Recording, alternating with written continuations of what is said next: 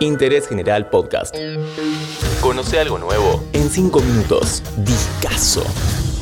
Hola, Interés General sigue revolviendo lo mejor de los 70 y por eso hoy te traigo Rumors, el discazo de Fleetwood Mac, que entra en esta categoría tan prestigiosa de álbumes más vendidos de todos los tiempos. Sí, en números lo compró una Argentina entera. Cinco minutos y recorremos este discazo.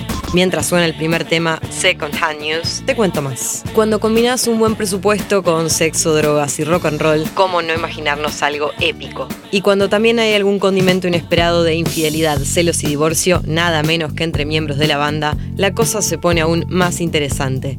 Y ya escuchamos el mega clásico, el hit del disco. Esto es Dreams. La canción fue compuesta por la vocalista Stevie Nicks durante las sesiones de grabación de Rumors. Como ella no tocaba instrumentos y por lo tanto no participaba en todas las canciones, aprovechó un momento en el que no la necesitaban y entró a un estudio aledaño, que era de Sly Stone, figura clave en el mundo del funk y el soul. Stevie recuerda que la sala era roja y negra, que su parte central estaba hundida por la decoración y que había una gran cama de terciopelo negro y un piano. Cuenta que se sentó en la cama con su teclado, encontró un patrón de batería, puso el cassette y así compuso Dreams en 10 minutos.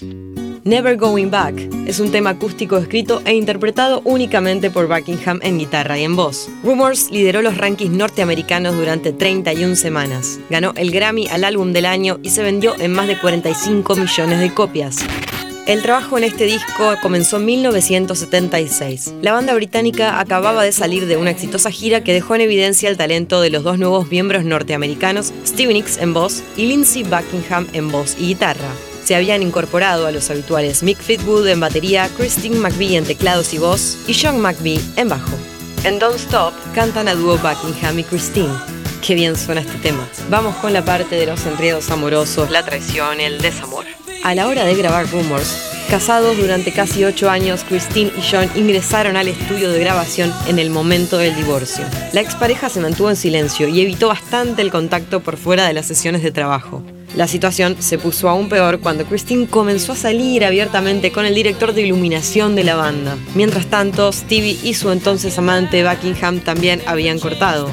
Recordemos que ellos dos fueron los últimos en entrar al grupo y que ya tenían un dúo antes de unirse. ¿Pensaste que esto terminaba acá? No. Justo antes de que comenzara la grabación, Mick Fleetwood se había dado cuenta de que su esposa y la madre de sus dos hijos estaba teniendo un affair con un amigo cercano. Y acá viene Songbird, el tema de Christine, interpretado por ella sola en piano y en voz. Ya te di algo de números, pero te refuerzo que este álbum tuvo un éxito bastante más notable en Estados Unidos que en Gran Bretaña. Obviamente ahora esto es en todo el mundo. Originalmente se iba a llamar Yesterday's Gone. Podemos imaginar por qué terminó llamándose Rumors. Pasemos a hablar de The Chain. Esta es la única canción del disco que acredita como compositores a los cinco miembros de Fleetwood Mac. Y en las voces están los tres cantantes juntos. Fue el tema que usó la BBC para la cobertura del Grand Prix de Fórmula 1 desde 1978. Miren cómo termina, se pone re rockero. Temazo. Me gusta cómo se distingue la voz de Nix, te das cuenta la forma muy clara en coro, cuando es ella y cuando es Christine. En alguna entrevista, Christine McVie declaró que grabar este disco fue un drama así, con las sílabas separadas. You Make Loving Fun es otro de la autoría de ella. ¿Qué pasa con la portada de Rumors? Es una foto que hizo el artista Herbert Worthington y en la imagen se lo puede ver a Mick Fleetwood con esas pelotas al estilo tiki-taka. Esto era un elemento básico de su outfit en escena. Junto a él está Stevie Nicks. Tranquilos, que yo sepa, no pasó nada entre ellos. I Don't Want to Know fue un tema originalmente hecho por Buckingham y por Nicks. Si te gustó este discazo, te recomiendo otro, pero de 1987, Tango in the Night.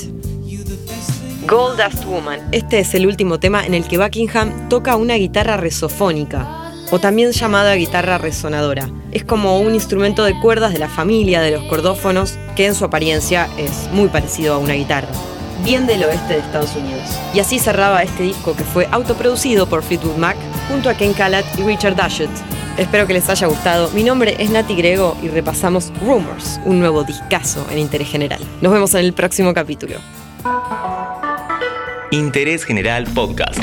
Encontrarnos en Spotify, en Instagram y en interésgeneral.com.ar.